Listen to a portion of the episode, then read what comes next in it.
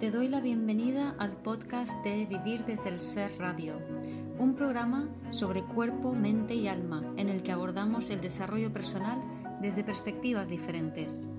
Quiero compartir contigo temas que me apasionan, como las emociones, la conciencia, la espiritualidad, la conexión con el cuerpo, la crianza consciente o la astrología. Mi nombre es Guiomar Ramírez Montesinos, soy psicóloga, astróloga, coach transformacional, escritora, fundadora del proyecto Consciente de Vivir desde el Ser y la presentadora de este programa.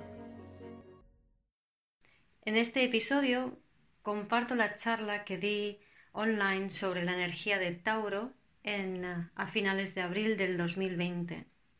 Tauro es una energía que nos habla del cuerpo, de lo material, de la materia, también nos habla de los valores, pero Tauro nos habla de cómo tenemos que bajar eh, nuestra esencia y encarnarla en el cuerpo. Tauro es la energía que nos habla de cómo somos seres espirituales viviendo una realidad terrenal y corpórea. Espero que disfrutes de la charla.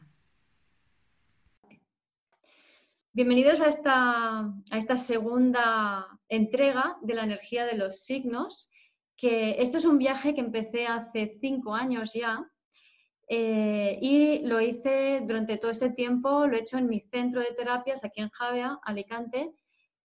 Y este año, debido al encierro, pues me ha tocado hacer Aries online por primera vez y a partir de ese momento he decidido, pues mira, a partir de ahora ya he terminado una etapa con ese formato, pues a partir de ahora lo voy a hacer así online, abierto para todo el mundo, para que podáis aprender una forma de ver la astrología que es em, más sencilla, más llevado a la experiencia de tu vida y de tu cuerpo. Entonces, espero que con esto eh, os pique el, gusanillo de la astrología y, bueno, y que, os invito a explorar todo este mundo. En mi página web, en vivirdesdeelser.com, eh, tengo una pestaña, bueno, si vais a, cursos, hay uno que pone astrología y ahí lo que hay son una serie de vídeos eh, donde lo que, hago, eh, lo que explico es un poco la base o el lenguaje básico de la astrología, como los signos, las casas, los planetas, qué son. No me meto muy profundamente en cada signo ni nada por el estilo, ni es un curso de astrología, sino que es una información gratuita para iniciarse a la astrología. Hay otras también por allí, ¿no? Yo por ahora no doy cursos de astrología, excepto en el centro. igual algún día lo hago, pero bueno, si hay alguien que le interesa mucho, mucho, yo puedo recomendar ahora a Pablo Flores, que me encanta, y en Argentina a la Casa 11 de, Eugenio Caruti. ¿no? En España también tenemos Cosmograma, que es interesante, pero es otro tipo. Eh, me gusta más la línea de Pablo Flores y la línea de Casa 11, porque es más afín a lo que yo hago y yo me he inspirado en, Casa 11, en Caruti, ¿no? Y luego lo he llevado a otro sitio, así que veréis influencias de un poco de todo, ¿no? Bueno, entonces, astrología desde el ser, energía de Tauro y primero os voy a contar un poco de, eh, así, generalidades de lo que es la energía de Tauro. Tauro es el segundo signo del zodíaco, el primero es Aries. Eh, me encanta la descripción que hace Caruti, que los primeros seis signos los equipara a las energías de la creación del universo. Entonces, para Caruti, Aries es ¡pum! el Big Bang y Tauro es la condensación de esas nubes de, que, se crean en ese Big Bang, con todas esas moléculas para más adelante ir creando los soles. Entonces, el momento de condensación, que es lo contrario de ¡pum! el Big Bang, esto es Tauro. Esto es Aries un impulso hacia afuera, Big Bang, esa es la energía de Aries y energía de Tauro. Y esto, estas dos energías es el latido universal, es para afuera, para adentro, para afuera, para adentro, es el latido del corazón, todo lo que va, vuelve, es el ritmo. ¿vale? Entender el ritmo es fundamental además para la energía de Tauro. Entonces, el ritmo del corazón, hacia afuera y hacia adentro, ahora hacia afuera, ahora, ahora va y ahora vuelve. El ritmo en todo en la vida, las estaciones, ahora crece, ahora muere. En una relación, ahora me acerco a mi pareja, ahora me alejo, ahora me acerco, ahora me alejo. si no entendemos los ritmos, entonces vamos a estar eh, en un lugar donde no estamos bien encajados en nuestro cuerpo. Y Tauro nos enseña, es una energía que nos enseña a encarnar en nuestro cuerpo, a, acoplarnos a, la materia, a lo físico. Es un signo de energía femenina en astrología cada, hay 12 signos, hay 6 masculinos y 6 femeninos. Y va masculino, femenino, masculino, femenino y así sucesivamente. Aries es masculino, Tauro es un signo de energía femenina. ¿Qué significa esto? Pues esto que he dicho antes. Masculino, ¡pum! Una energía hacia afuera de separación. Femenino, una energía hacia adentro de aglutinación, de unión, de contracción. ¿Vale? Entonces, eh, es además un signo fijo, hay cualidades cardinal fijo mutable, los signos cardinales son los que arrancan e inician, empiezan, los fijos son los que fijan, los que como que están más tiempo, vamos a fijar esto, y los mutables los que cambian. No tiene mucho misterio esto. El regente de Tauro es Venus. Venus también rige a Libra. Y ahora un poquito más adelante veremos las particularidades entre Venus rigiendo a Tauro, Venus rigiendo a Libra y quién es Venus. La casa 2 es la casa de los valores. La casa 2 es la casa que rige em, Tauro. En astrología eh, hay muchos métodos, muchas formas de hacer cartas. Eh, yo utilizo esta, pero hay muchas otras que tienen otra pinta, también están bien. Y no sé si, se ve bien, pero bueno, está el ascendente, donde empieza la primera casa, y luego aquí donde está la flecha empieza la segunda casa, ¿vale? Va en sentido contrario a las agujas de reloj, casa 1, casa 2. Pues esta casa que tengo aquí marcada es la casa de Tauro. Entonces, tú puede que no tengas nada en Tauro, pero que resulta que tengas planetas en la casa 2, por ejemplo. Em, también se habla de, vamos a ver, que por eso cuando me habéis preguntado, los que me habéis preguntado, he dicho, y tienes la Tauro en la cúspide de tal casa, o tienes Tauro en tal casa y la cúspide. Esto sería esto, ¿vale? Aquí, por ejemplo, está el signo de Tauro, que en esta forma de hacer la carta es el signo que habéis visto antes aplastado, por eso parece un poco raro, pero es así verde porque es un signo de tierra. Entonces, esta Tauro empieza dentro de la casa 6 hay mucho de Tauro en la casa 6 y eh, luego la segunda flecha, o sea, empieza en la primera flecha y la segunda flecha indica DC. DC es la casa 7, entonces decimos que Tauro está en la cúspide de la casa 7. Normalmente se considera eso, es lo importante, que esté en la cúspide de qué casa está, y, pero yo también tengo en cuenta si hay mucho en la otra. Y esto lo vamos a ver más adelante. Esto va a tener sentido más adelante. Y por ahora deciros que esta casa 2, la casa de Tauro, nos da información, porque cada casa nos da información de un área de la vida. Entonces, la casa de Tauro nos da información de cuáles son nuestros valores, cuáles eh, las posesiones, las habilidades, eh, nos habla del dinero, de los recursos, em, de, mis cualidades, si tengo planetas allí, es como que yo tengo esas habilidades y esas cualidades. Si yo tengo un Marte en casa 2, pues entonces yo soy una persona muy energética. Uno de mis valores es la energía de Marte y así con cada planeta que pueda haber. Em, normalmente identificamos, eh, se identifica en el patriarcado como valores más materiales, ¿no? el dinero, las posesiones, mi casa, mi hogar, lo que me da seguridad y en última instancia se supone que tiene que evolucionar hacia lo que son mis valores. Es decir, ¿qué es para mí realmente importante en la vida? Esos serían mis valores, ¿no? Lo que yo considero valioso, que en definitiva serían atributos internos y no externos.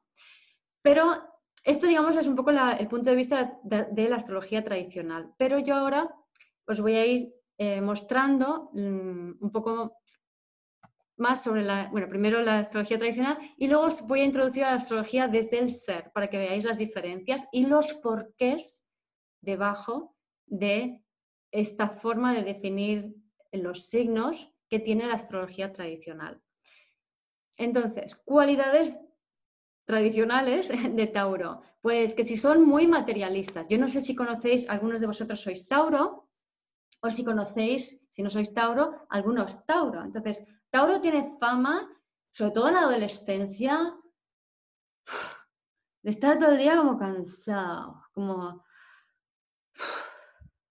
Porque es como, si ves a un niño Tauro caminar, hace boom, boom, boom, ¿no? Entonces, es como que son también como muy muy de tocar, muy de, caer encima, ¿no? O sea, tienen como una pesadez, ¿no? ¿Os acordáis que Tauro es como la materia, ¿no? Entonces, es una energía que tiene ese punto de, de tierra, de pesadez, de materia, ¿no? Pero ahora veremos por qué es así de... Tiene que, muchas veces fama de ser torpe Tauro, sobre todo los chicos, ¿no? Las chicas luego ya se van haciendo un poco más habilidosa. Aquí hay, a ver el chat, voy a abrir el chat. Eh, mi cuñado Tauro era así completamente, jaja. pues eso. Entonces, eh, son lentos, torpones, glotones, les encanta comer, les encanta tocar, les encanta la buena mesa, les encanta dormir, descansar. Es como, imagínate el típico romano ahí tumbado en el sofá comiendo porque está lleno, pues eso es muy taurino, ¿no? Em, les gusta disfrutar de la vida. Al fin y al cabo, Tauro está regido por Venus y Venus nos conecta, Venus es Venus Afrodita, nos conecta con el disfrute de las cosas, que ahora veremos que es muy importante. Entonces también Venus rige el arte, entonces Tauro como Libra se relacionan con el arte y la naturaleza, el mundo de lo natural, la, agricultura incluso, ¿no? Aunque la agricultura también tiene que ver con un asteroide que se llama y otras cosas más, pero es el mundo de lo táctil, de lo natural, de la tierra, dice mi madre también es Tauro, ¿no? De, de todo lo que se toca, ¿vale? Y es un poco esto, tocón, táctil, lento, pesado. Entonces, hay personas que tienen, por ejemplo, Tauro en la 3, que son lentas, lentas, pero seguras, llegarán, ¿no? Es un poco este, esta cualidad, ¿no? Entonces, voy a cambiar la diapositiva, que voy a tener que editar un segundito, que vea esto bien. Aquí, Venus rige a Tauro. Venus es Venus en romano, en la mitología romana, Afrodita en la mitología griega. Venus Afrodita em, creo que nace de, ahora ya no me acuerdo, creo que nace de los cataplines de su padre, que se lo corta su... Mm, ahora no me acuerdo, espérate, cataplines de Urano, ah, bueno, da igual. La cosa es que las mitologías son muy divertidas, em, son bastante absurdas, tienen mucho sentido, ¿vale? De la mitología griega y romana eh, y los cuentos que cuentan deriva todo el arquetipo que se ha tenido hasta ahora del signo. Pero para mí estamos cambiando tanto que también estamos cambiando por este salto que estamos haciendo desde el patriarcado a la era del ser, estamos cambiando cuánticamente la forma de percibir los arquetipos de los signos. Es para mí quedarte en las definiciones eh, más clásicas, eh, sí son ciertas, pero les falta una dimensión muy importante que es la que voy a intentar eh, explicaros, que para mí es más esencial, ¿no? que es más desde la energía y desde cómo lo sientes y percibes. Entonces, Venus, tradicionalmente dicen que donde, una, donde un hombre tiene a, Venus, ese es el tipo de mujer que le gusta. Y por ende se dice que donde una mujer tiene a Venus, es a Marte es el tipo de hombre que le gusta. Pero esto ya se queda un poco en el aire, ¿no? Em, entonces, Venus tradicionalmente se ve como eh, algo que está fuera y que tú deseas y yo deseo tener eso, pero, pero yo no lo puedo obtener porque eh, en el patriarcado, sobre todo si soy mujer, me tiene que venir de afuera porque yo lo que es mi Venus no la puedo tener. Entonces nos encontramos que hay mucha gente, si veis sobre todo en personas que ya tienen un poco más de edad, quizá los jóvenes instintivamente son un poco más hedonistas y eso es bueno, pero las personas de, más mayores, eh, de mi generación incluso y más, em, para nada. Entonces veis su Venus en la carta y os dais cuenta que no están haciendo nada relativo a su Venus. Mi madre tiene un Venus en Libra y no se relaciona con nadie. Y es como, perdona, en este sentido, Pablo Flores tiene en su libro em, sobre las relaciones, ah, tiene, dedica mucho al arquetipo de Venus y cómo cada uno puede sanar su Venus. Así que si tenéis curiosidad, lo recomiendo, está en ebook y en libro físico también. Entonces, Venus, que rige Tauro y Libra, em, tiene que, para mí, para que os lo entendáis desde otra perspectiva, ¿veis la formita que tiene? Que es un circulito con una cruz. Bueno, lo de la cruz es porque tiene que ver con la tierra, ¿no? Pero eso, o sea, esa cruz yo, yo me la imagino como una aguja de acupuntura. Entonces tú pones una aguja de acupuntura en un sitio y es como que ahí eso concentra la energía o todo, es como poner el foco en algo y entonces la energía se concentra allí. Venus se relaciona con la belleza, ¿vale? Por eso Afrodita es como muy bella, muy guapa ella. Entonces, ¿qué significa? ¿Qué es la belleza? Si os fijáis, la belleza es algo que necesitamos para poder nuestro foco allí. Es decir, si no tuviéramos un planeta tan hermoso y bello como el que tenemos, si no tuviéramos flores, si no tuviéramos eh, preciosos pájaros, animales adorables, si no tuviéramos personas que quisiéramos, nuestra alma no podría conectar con este planeta, porque necesita de lo bello y, el poder de, de atracción que tiene para el foco de atención porque para de esa manera poder encarnar y luego poder crear desde allí, ¿no? Entonces, vemos como Venus en un principio es, es algo que nos ayuda a poner el foco, porque si hay algo estridente o feo, si hay algo disarmónico, tu atención no puede fijarse en algo estridente o disarmónico. Tiene que ser algo que sea agradable y bello. Entonces, Venus es esa manera que tenemos o ese instrumento para enfocarnos en lo bello. A ver qué decís. A veces somos presos de necesitar tanta armonía. Sí, pero eso es cuando Venus lo percibes como algo externo a ti. Y ese es como se ha percibido hasta ahora Venus en el patriarcado. Y como dice bien mi amigo Pablo Flores, Venus no es algo externo a ti, es algo interno. Entonces, em, tengo que dejar esto, el chat abierto, no se abre el chat, ha desaparecido el chat. Pues nada, no puedo aquí. Em, ¿Y los ciegos? Ah, buena pregunta, Sabine. ¿Y los ciegos? ¿Qué pasa con los ciegos? Pues los ciegos demuestran que Venus existe aunque no veas. Es decir, Venus no depende de la vista.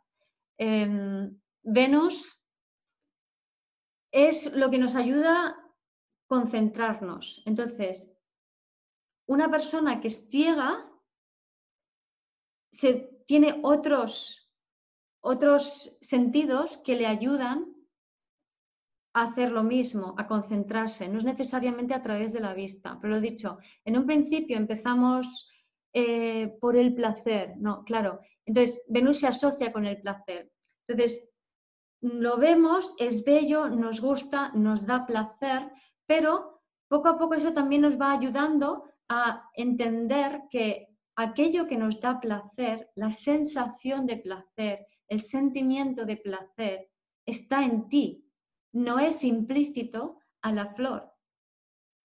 Venus te ha ayudado a fijar la atención en la flor para bajar la atención a estas dimensiones, a la tierra, como alma que quiere encarnar. Pero en última instancia, cuando tú ves una flor y otra flor y otra flor y te inspira el mismo sentimiento de belleza, te das cuenta de que ese sentimiento está en ti. Entonces es cuando esa aguja de acupuntura pasa de estar fuera a ponerse dentro. eres tú quien tiene el poder de conectar con esa sensación, con esa emoción, con ese deseo. ¿Vale? Entonces, el deseo primero se vive como algo externo, como algo que te tiene, yo deseo eso que me tiene que venir de afuera, y luego se va haciendo como algo interno. Entonces aquí es donde tenemos a Venus como Libra, donde eh, yo deseo a él o yo soy el objeto de deseo. Entonces yo me empiezo a convertir en Afrodita cuando tomo la conciencia del Libra, cuando añado la energía del Libra a este arquetipo, entonces seduzco, soy el objeto de deseo.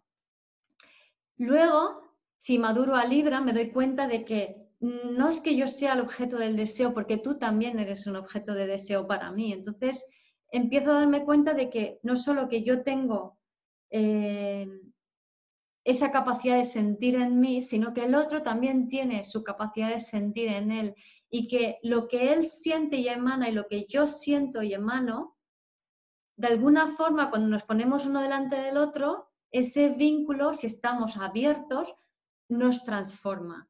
Y entonces ocurre lo que Karuti llama la intersección del deseo. ¿Vale?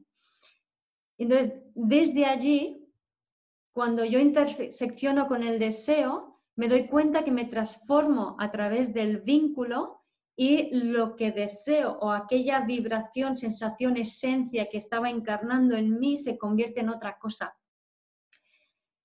Entonces, soy otra. Y desde esa otra vibración empiezo a atraer otra realidad. ¿Vale? Y esto es lo que hace Venus. ¿Se entiende? O sea, es básicamente es la idea es tomar conciencia de que Venus no es algo externo, de que el deseo habita en mí y es una sensación, una emoción que me conecta con mi esencia y desde esa esencia yo puedo resonar con realidades diferentes que luego voy a crear con Géminis. Será el mes que viene. ¿Sí? Eso es Venus. Entonces, ahora os voy a explicar lo que es la lógica de la astrología desde el ser. Entonces, eh, la astrología normal em, no lo creen así los astrólogos, pero se concibe un poco como Aries. Aries es Aries, Tauro es Tauro, Géminis, Géminis, y ya está. Pero no es verdad, no es así. O sea, no es, tú no puedes cortar y trocear las energías y decir, esto es diferente a aquello. Eso es lo que hace, em, eso es la mente egoica, sí que parcela y corta todo. Pero si queremos integrar esa mente egoica en nosotros y ver las cosas desde la perspectiva del ser, no vemos trocitos, vemos flujos energéticos. Entonces, desde, esa perspectiva, todo signo incluye mínimo tres, eh, otros cinco signos. De tal manera que Tauro, cuando es bebé, funciona como Aries. Ahora luego lo explico. Eh, cuando madura, cuando ya ha sublimado, funciona como Géminis. Cuando está madurando, tiene que superar el escollo de Libra para ser más Escorpio y terminar funcionando como Sagitario. Eh, estos aspectos, es decir, eh, la oposición no, pero los otros, el Aries, Tauro Aries, Tauro Géminis, Tauro Libra, Tauro Sagitario, son aspectos que se dibujan en verde, eh, para los que sabéis un poquito de astrología. Entonces, los aspectos que se dibujan en verde, el verde es un color que nos está hablando de la evolución, de cómo evoluciona. Entonces, si queremos saber cómo evoluciona un signo, vamos a ver qué signos están a una distancia verde que son 30 grados, es decir, el anterior y el posterior, o 150, que es el quincuncio anterior o el quincuncio posterior. ¿vale? Esa es la explicación técnica. ¿Qué significa entonces esto a nivel práctico? Pues, em, bueno, aquí tengo una descripción en una palabra, he resumido para cada uno de los signos. Yo luego os paso la diapositiva, porque lo que voy a hacer, ya sabéis que estoy grabando el vídeo y este vídeo lo colgaré en YouTube y dentro del vídeo, en la descripción, voy a poner enlace a la diapositiva, al audio, a artículos que tengo sobre la energía del signo y sobre Lilith y los apuntes que tengo de, la energía del signo. O sea que habrá un montón de información que podéis consultar luego allí. Entonces, en esta tabla os he puesto como un resumen muy breve, muy breve, como muy esencial de lo que es cada energía. Entonces, Aries sería la llama del espíritu. Eh, Géminis es la mente cuántica. Estoy hablando de los signos solamente que hemos visto antes, que ahora vuelvo a esa diapositiva. Libra nos habla de apertura al vínculo.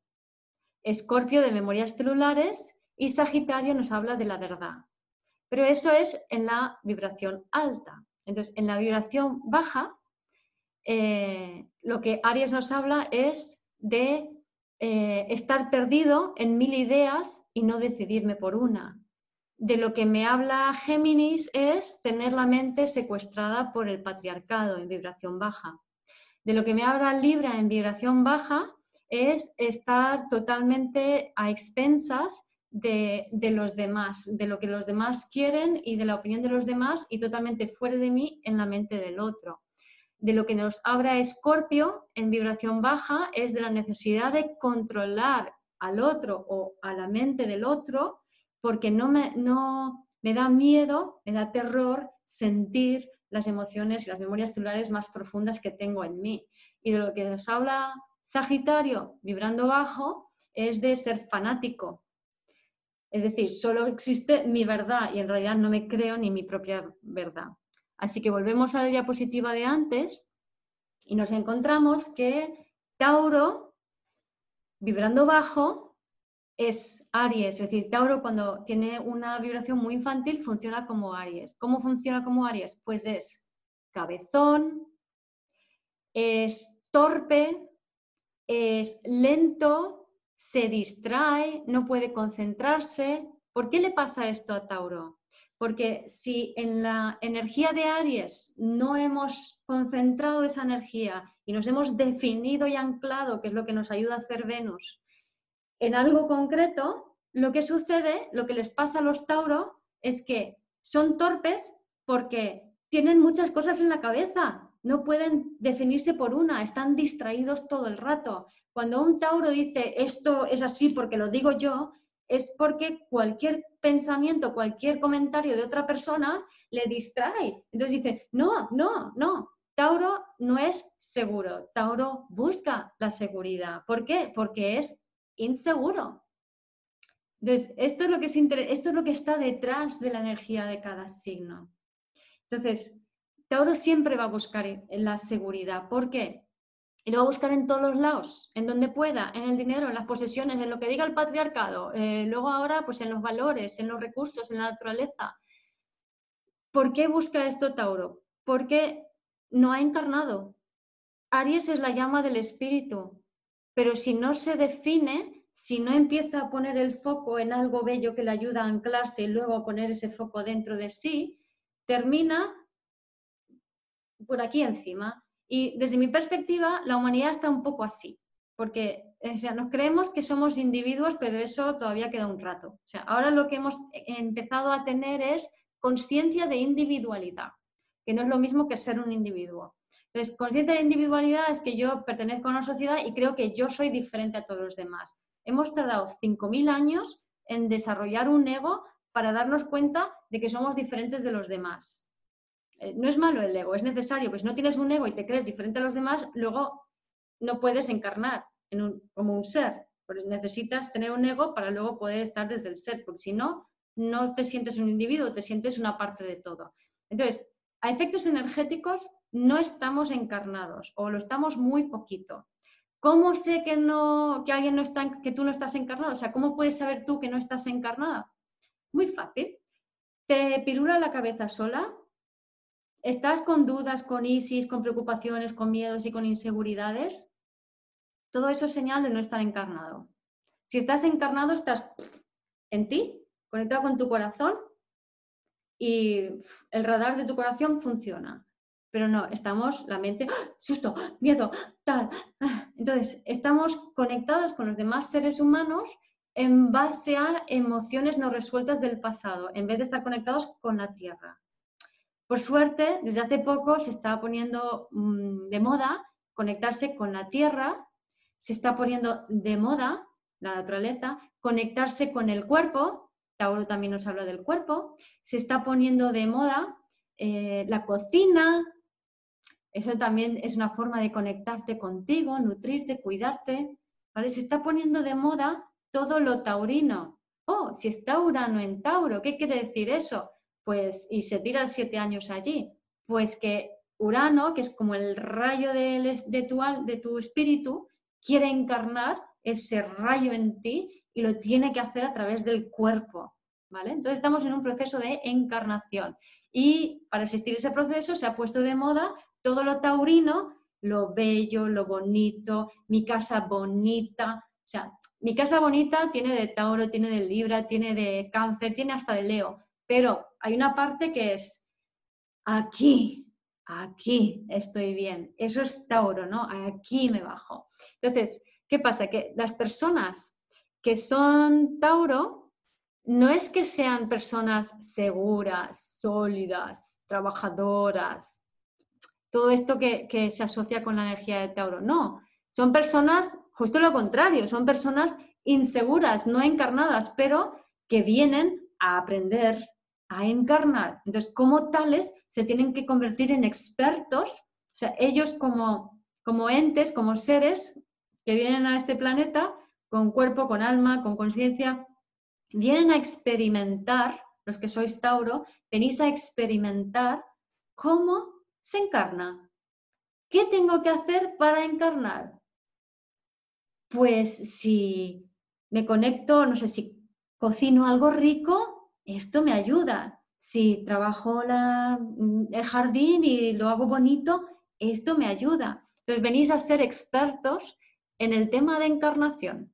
Cada persona con los signos que, las energías de los signos que tiene en su carta, eh, el sol especialmente, pero también con, con, las otras energías, da igual, desde las energías del ser no distingo tanto, si hay, por ejemplo, muchos planetas en un signo, aunque no sea el Sol, ni la Luna, ni Saturno, para mí eso ya es energía de ese signo. Entonces, si tienes mucha energía de un signo, amplificado por el Sol, la Luna, lo que sea, es que tú vienes a incorporar esa energía y vienes a experimentar esa energía y vienes a, por tanto, a enseñar a los demás a través de, de esa energía a expandir esa conciencia, ese aprendizaje, esa experiencia. Y a veces la palabra aprendizaje incluye, es un poco mental, ¿no? Y no es algo mental, es algo más energético, corporal, es experiencial.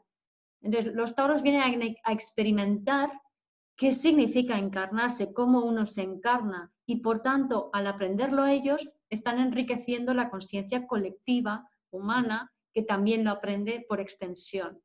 Porque formamos todos parte de un colectivo. Entonces, entendemos por qué Tauro es, es lento, es torpe, es como... ¿Qué pasa? Que Tauro también tiene un punto de que quiere ser como muy justo, muy justo. Libra está en el escollo.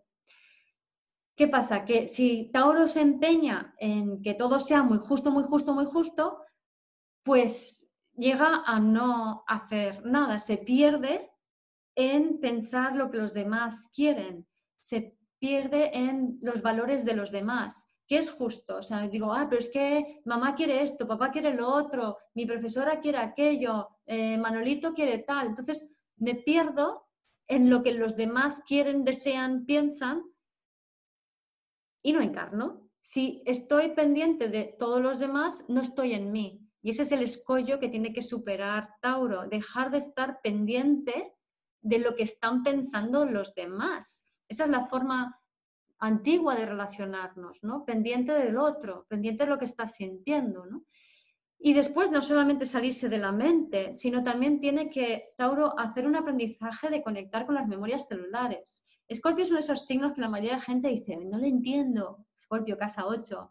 Em, pero es muy sencillo, o sea, básico, o sea, Escorpio es memorias celulares. Memorias celulares es todo el dolor y el trauma del pasado que no fue experimentado por esos ancestros. Imagínate, tu abuela se pierde un hijo, eh, no experimenta el dolor de la pérdida de un hijo porque está en medio de la guerra y tiene que seguir adelante con nosotros. Entonces no tiene la experiencia, tiene una vivencia drástica, traumática, que, la, que separa su alma del cuerpo y ella transmite esa separación a las siguientes generaciones, pero no tiene la experiencia. Entonces, hace falta una población, una, un grupo de gente con, una vida más o menos acomodada que pueda permitirse el lujo de sentir sin identificarse con lo que están sintiendo. Entonces, ahora en el encierro estamos viviendo un montón de miedos que de repente suben, que son miedos ancestrales, memorias celulares, que están allí para que puedan ser liberadas. Entonces, tú estás cómodamente en casa, tu vida es más o menos segura, si no lo fuera no estarías hasta siguiéndome probablemente, porque estarías en otra, en otra historia, estarías en otra resonancia. Entonces, si tu vida más o menos está bien, te puedes permitir el lujo de sentir esas memorias celulares cuando suben. ¡Buah! ¡Qué miedo acabo de sentir! ¡Qué sensación! ¡Qué bajón! ¡Qué no sé qué! Suelto y libero. Me voy a confortar, me voy a conectar otra vez con mi Venus, me voy a hacer algo rico de comer, voy a conectarme con mis plantas, voy a conectarme con lo bello para encarnar en mí, nos dice Tauro. Habiendo liberado esas memorias celulares. Cuando consigo liberar memorias celulares, lo que hago automáticamente, lo sepa mi cabecita o no, es integrar, incorporar los talentos de mis ancestros. Entonces, cuando incorporo talentos, me convierto, en vez de un ser deseante y desesperado y necesitado, me convierto de repente en un ser completo, magnético. Y desde mi magnetismo y mi carisma, atraigo a otros. Y esta es una cualidad fundamental para un buen Tauro, por lo que va a tener que, porque la forma de sublimarse es en Géminis, que ahora la veremos después. Entonces, cuando Tauro se convierte en un ser magnético, que desarrolla su carisma, que está conectado con su Venus, con su deseo, lo tiene claro, conecta con lo que desea y lo que quiere y desde esa conexión con el deseo interno, con esa sensación de deseo, es capaz de magnéticamente atraer a las personas y a las cosas que quiere, ¿no? Esto del libro del secreto, ¿no? Es, o que hay mucha gente que habla de intenciones, bueno, yo también, pero la clave de la intención no es pensar la intención, sino es sentirla, ¿vale? Y ahí viene Sagitario. Eh, el ego no funciona bien para decidir, no sabe tomar decisiones, básicamente, solo sabe dudar, para eso está. Pero eh, la intuición, la mente sagitariana, hay una parte de nosotros que es capaz de, cuando estamos muy en nosotros mismos, en nuestro centro, somos capaces de ver, vislumbrar, alcanzar una visión de nuestro mejor futuro posible. Y de repente ese mejor futuro posible lo ves como, ¡ah! Me expande, eso es lo que quiero, ¿no? Y esa expansión sagitariana es el siguiente paso para madurar a Tauro, ¿no? Eso es lo que quiero, lo veo, vale, bien, eso lo atraigo porque lo deseo, lo veo, lo quiero, ese es mi futuro. Entonces empiezo a resonar con ello, mi cuerpo empieza a vibrar con ello y empiezo a acercar esa visión futura hacia mí. Entonces, junto con el magnetismo, las personas que atraigo, las, las circunstancias que atraigo, la visión que alcanzo, integrando ese Sagitario y ese conocimiento también que nos ayuda a tener Sagitario de ese mundo natural, junto con la parte de tierra, y esa visión y esa expansión de, de conciencia, entonces Tauro puede conectar con otros sin recelo, sin temor, sin, sin, sin agarrarse al otro porque le necesita, porque tiene miedo, y decirle, vamos a hacer algo juntos vamos a ver qué cosas son valiosas para mí, lo voy a crear y voy a manifestar algo en esto. Entonces, Tauro tiene la capacidad para manifestar en conjunción con otros, atrayendo realidades que ha visto sagitarianamente desde su magnetismo. Y este sería la sublimación. Mi cuñado Tauro se casó con una mujer Géminis, no es casual, ¿verdad? Yo creo que no, porque la gente que te rodea y entra y sale en tu vida, tiene una energía determinada por su signo solar, que es la más obvia, la que mejor vamos a saber, pero también por la luna y por si hay muchos planetas en un signo. Em, estas personas nos van a influir desde su energía. Entonces, por ejemplo, si tú te rodeas de un ariano, eh, si de repente aparece un ariano en tu vida, es porque en tu vida van a haber inicios. ¿Y dónde van a haber esos inicios en tu vida? Generalmente donde tengas la cúspide eh, donde tenga la, casa cuya cúspide está en Aries. Es decir, buscas Aries en tu carta y buscas dónde está la rayita de la casa que tiene un número o pone ACDC, ICMC. Entonces, cualquiera de esas rayitas, con un número o con cualquiera de esas cuatro letras, eh, donde tengas a Aries, allí es donde son tus inicios, ¿vale? Entonces, cuando em, atraes a un taurino, es porque tienes que enfocarte en algo, tienes que encarnar, tienes que concretar, tienes que fijar algo, ¿vale? Entonces, siguiente diapositiva, que es esta. A ver. Así que esto es un poco un resumen de eh, lo que he dicho antes, ¿no? Entonces, por Aries, tengo muchas ideas en la cabeza, siento que me atacan, no me puedo centrar. Entonces, el, Tauro se suele sentir cuando alguien le dice, ¡eh, eh! Oye, oye, presta atención, hace, eh, eh", se siente atacado porque está vibrando con la energía de Aries de una indefinición y de una culpa que viene de Piscis y Acuario, que son las que le impiden conectar realmente y poner el foco realmente en lo que quiere. ¿no? Entonces, es, es importante para Tauro ejercitar el foco a través de su Venus, ¿no? A través de, ¿dónde tengo a Venus en mi carta? Aquí, pues venga, voy a practicar este foco, voy a concentrarme en esto, voy a, voy a ayudarme a delimitar, a, escoger una de las múltiples opciones piscianas que tenía que haber escogido en Aries, la enfoco en ella ahora en Tauro, ¿no? Eh, Libra, como he dicho, dependiendo de la opinión de los demás, quiero lo que es justo, necesito armonía para concentrarme, entonces me pierdo en los demás. Con Escorpio aprender a compartir, a conectar con las memorias celulares, a soltar, liberarlas y reunir la energía incorporando los talentos. Si yo reúno toda mi energía, tenemos este movimiento que decía al principio de Tauro, ¿no? Todo así, ¿no? Todo concentración, conexión. Porque, como veis, Tauro está muy disperso desde aquí, pero necesita bajar. Entonces, conectar con la verdad, Sagitario, y poner el foco en objetivo, fluir con lo que la vida te presenta para Géminis, compartir con otros más ideas, intercambio, intercambiar y juntos poder intercambiar esas ideas, esos valores y materializar algo. Porque eh, además en un mundo en red venimos a crear en comunidad, venimos a co-crear, venimos no solamente cosas para nosotros, sino en especial cosas para todos, ¿no? para los demás. Venimos a co-crear una nueva realidad, conscientemente. Hasta ahora hemos co-creado una realidad inconscientemente con nuestra conciencia abducida por, energías colectivas y patriarcales y ahora venimos a soltarnos de eso para co-crear voluntaria y conscientemente, por ejemplo, cuando hacemos eh, meditaciones colectivas, eh, para que alguien se sane, para que el mundo sea mejor, para que llueva en Australia. Todo esto es una forma que tenemos de conscientemente unirnos para co-crear un mundo mejor, un mundo nuevo. ¿no? Eh, ¿Qué se requiere para sublimar ese magnetismo?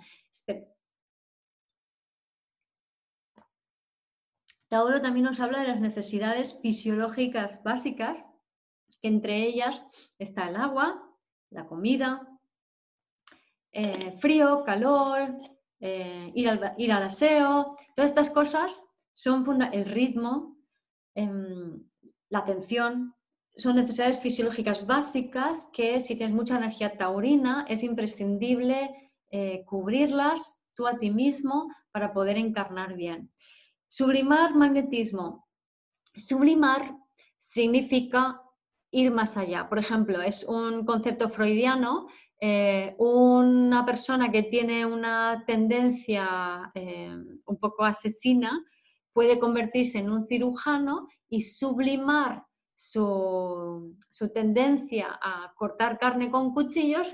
Este es un ejemplo que me dijeron en la carrera de lo que es la palabra sublimar. Pero bueno, eh, y sublima eso siendo un cirujano que maneja muy bien el bisturí, por ejemplo. Entonces, la sublimación es llevar la energía a un nivel más elevado.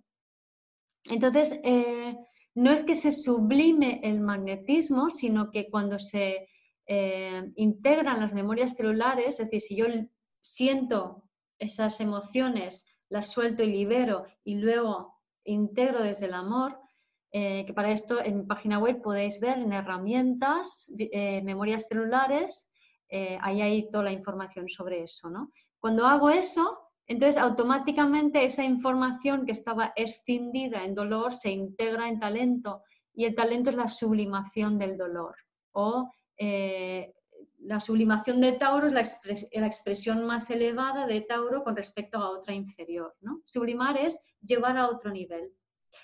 Em, también es un término en, química, se usa mucho en química para sublimar sales o no me acuerdo qué era. Em, bien, entonces ahora un pequeño recorrido eh, por eh, Sol, Luna, Saturno, Quirón. Os voy a dar como unas pequeñas pinceladas. Eh, las que me habéis preguntado, pedido la carta, pues os he comentado, pues tú tienes esto de Tauro, tú tienes aquello de Tauro. Entonces, no es tan importante que sepas si tienes o no Sol, Luna, si tienes un aspecto con Venus o no. No, si esto os resulta confuso, no os preocupéis para nada. Aquí lo que importa es que tú conectes con, con, esa energía, con cómo se siente. Entonces, aunque tú creas que no aparece en tu carta, no importa. Si esto te vibra, te resuena, eso es lo que importa. No importa de esto, importa de esto, lo que te dice el cuerpo, ¿vale? Entonces, ¿qué le pasa a Sol en Tauro? Pues un poco lo que he contado hasta ahora. Quiero encarnar, ¿cómo puedo conectar con mi cuerpo? Es lo que quiere este Sol. Entonces, es como yo quiero conectar con la materia, con mi cuerpo y cómo tengo que hacer para, para conseguir esto, ¿no? Y ese es el viaje de estas personas. Luego, aquí pongo padre y lo que a esto se refiere es un trabajo que he hecho sobre la cara oculta de la luna y el sol. Entonces, podéis encontrar abundante literatura de lo que es tener sol en Tauro en Internet. Así que no voy a hablar tanto de eso, además de lo que ya os he comentado, porque eh, sería más de lo mismo. A mí me gusta darle vueltas a las cosas y, sacarle como una vuelta de tuerca más y esencializarlo, ¿no? Entonces, la cara oculto de la luna y el sol, de lo que va esto es que la, empecemos por la luna. La luna, la cara visible de la luna es la energía de mamá tal y como yo la viví en casa, ¿no? Entonces eso sería la cara visible de mamá y sería la energía externa interna, es decir, cómo ella estaba en casa hacia afuera, hacia mí. Pero resulta que mamá no es un ser humano perfecto como habíamos pensado y como muchas veces arquetípicamente cuando se habla de la luna y tal, se tiene esta imagen arquetípica de la madre perfecta. Pues la madre perfecta no existe. No hay ninguna madre en este planeta que haya sido perfecta. Por la sencilla razón que todos somos herederos de traumas. De aquí no se salva nadie. Entonces, como mamá tiene sus traumas propios y heredados, esos traumas propios y heredados están en funcionamiento en su disco duro. Entonces, por muy materialmente amable que ella haya sido conmigo, su disco duro está resonando con historias. Y esas historias del disco duro nos las revela la cara oculta de la luna, que es el signo opuesto a la luna. De tal manera que si tú tienes una luna taurina, una luna en Tauro, luna casa 2, o incluso una luna Venus, Venus también tiene que ver con Libra, pero bueno, también son, tienen sus similitudes. Esta, esta mamá, el diálogo interno de mamá es Escorpio. Si tengo luna en Tauro, el diálogo interno de mamá es Escorpio. ¿Y qué es Escorpio? Las memorias celulares. En otras palabras, terror, miedo. ¿vale? Entonces, miedo eh, por una injusticia, Libra, el escollo, miedo Em, por eh, intentando controlar, necesito controlar a las demás personas o porque me controlan. Entonces, hay terror en esa madre de la persona que tiene luna en Tauro. Entonces, aquí es donde yo me encuentro porque me he leído mm, muchísimas descripciones y libros de astrología, pues me imagino que como cualquier astrólogo, cuando te pica el gusano de la astrología no puedes parar, ¿no? empiezas a leer y leer y leer. Y siempre se decía que Luna en Tauro es una madre amorosa, táctil, que cocina, tal, que da seguridad. Y luego yo conocía gente con esta luna y lo que yo veía debajo no era eso. O sea, es verdad que estas personas con esta luna valoran las posesiones materiales, valoran la estabilidad, valoran lo fijo, mm, valoran todo esto, pero precisamente lo valoran porque no lo tienen, porque somos seres que no estamos completos. Entonces, si tú quieres, si tú valoras algo, es porque no lo tienes desde la perspectiva que tenemos ahora. Entonces, me encontraba esto, que las personas con luna en Tauro, en el fondo, estaban vibrando y resonando, porque yo esta, esta es la parte, yo puedo sentir eso en la gente. Entonces, hay gente que dice, a lo mejor viene y dice, ah, yo estoy estupenda, ¿no? Y yo lo estoy sintiendo lo que hay debajo, por la Lilith y la Luna que tengo, que las tengo aspectadas con todo, puedo percibir lo que hay debajo. Y digo, no, es mentira, esta persona no es tranquila, esta persona no es segura, sino todo lo contrario. Y así es como fui descubriendo que lo que, estaba, lo que yo estaba percibiendo era el diálogo interno de mamá, que es la parte emocional profunda que hay detrás, porque lo que hacemos de mamá es absorber lo que ella hace, lo que ella siente y lo que ella intenta ocultar que siente, o ni siquiera es consciente de que siente, sino que lleva encima sus memorias celulares. Entonces, Luna en Tauro, a ver, astrólogo no me gusta mucho, me gusta mucho más el término estrellero, queda más cool, estrellero. Nunca había escuchado eso. Entonces, a ver, es interesante.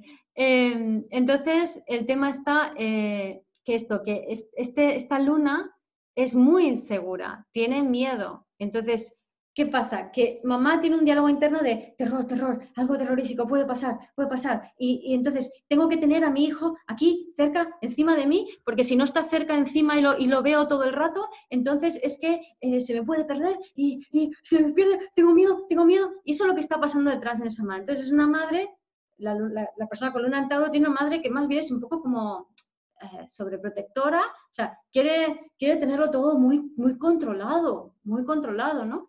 Entonces, eh, esta persona absorbe que si no lo toco, si, si, no está, si no lo tengo allí, porque absorbe ese diálogo interno de mamá, entonces, si, no lo tengo, me entra miedo porque si no lo puedo tocar y no lo puedo tener fijo allí, eh, se puede, puede pasar cualquier cosa, terror, horror, ah, miedo. Entonces, eh, no entran en contacto profundo con sus memorias celulares, y esto es algo que también le pasa mucho a Sol en Tauro, muchas veces ocurre que son personas que rehuyen de Escorpio, de las memorias celulares, de sentirlos, porque da mucha inseguridad. Claro que da inseguridad. O sea, a ver, aquí para encarnar el alma, que es el trabajito que tenéis que hacer los taurinos, tenéis que liberar las memorias celulares que impiden que vuestra alma encarne vuestro cuerpo. Entonces, hay que sentir eso. Ahora, si tú no ha sido nutrido y cuidado de bebé con necesidades fisiológicas, es muy difícil hacerlo. Entonces, primero hay que cubrir esta parte, luego hay que sentir las memorias celulares y liberarlas,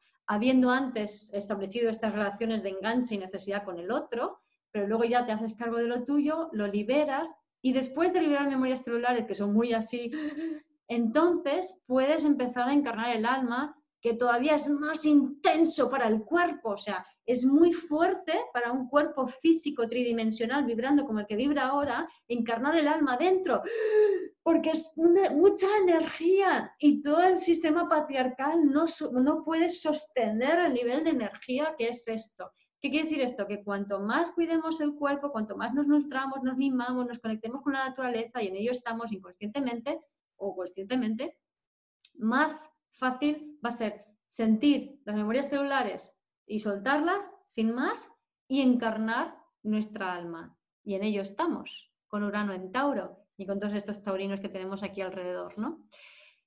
Entonces, em, estas personas, la luna en Tauro, eh, necesitan eso, como mucha tenerlo todo muy fijo, pero insisto, la clave para esta luna es nutrir sus necesidades fisiológicas para que pueda conectar con su cuerpo y encarnar su alma.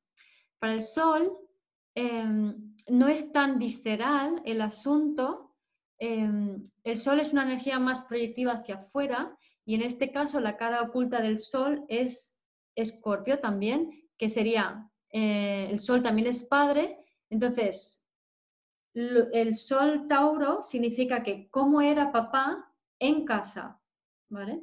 Entonces, la vivencia, si tienes sol en Tauro, la vivencia que tienes de papá en casa es sol Tauro. Entonces, nosotros creemos que, y esto es una creencia basada en que como mamá no nos satisfizo todas las necesidades básicas que teníamos, entonces vamos de necesitados por la vida buscando que alguien nos complemente, nos llene, nos dé lo que nos falta, em, desempoderándonos. Y entonces lo primero que hacemos es buscar a papá. Entonces creemos que papá me tiene que dar algo, pero en realidad no es papá quien te tiene que dar algo, es mamá quien, quien te tuvo que dar y no pudo, y solo te queda a ti hacerlo ahora. Y papá no, el cometido de papá es salir al mundo y desde su ejemplo, espaldas a ti, darte, o sea, mostrarte el talento que él adquirió. En, si imaginas una tribu africana y un niño que tiene 12 años, el padre no le lleva de la manita y le mira a los ojos y dice, cariño, ahora que eres mayor, te voy a enseñar a cazar. Tú haz cositas que yo te veo y te doy una palmadita en la espalda cuando lo haces bien. No. Se pone, el niño se queda detrás, él se va a cazar, no hablan el padre siempre está de espaldas y el padre da sus regalos de espaldas a ti, siempre. Esperar que te los dé de cara a ti es una carencia de mamá, no es papá, ¿vale? Entonces, ¿cuál es el aprendizaje que un sol en Tauro tiene que hacer de su papá? Pues papá era una persona que eh, escollo libra, siempre pendiente de agradar a los demás, para luego se convirtió en un poco controlador, escorpio, hasta que al final se empoderó y empezó a fluir y a expandirse.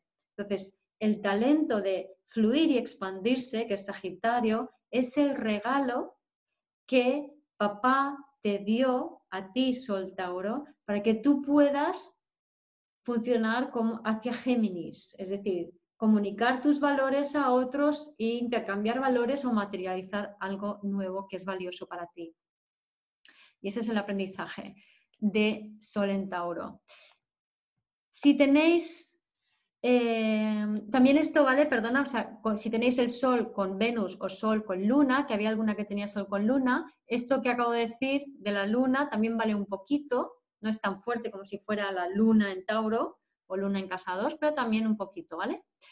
Saturno. Saturno y Quirón son muy diferentes, pero tienen puntos en común. Entonces, aquí pongo eh, Saturno Liz Green, Quirón Pablo Flores. Pablo Flores tiene un trabajo, un módulo de Quirón que me encanta, es buenísimo, lo recomiendo.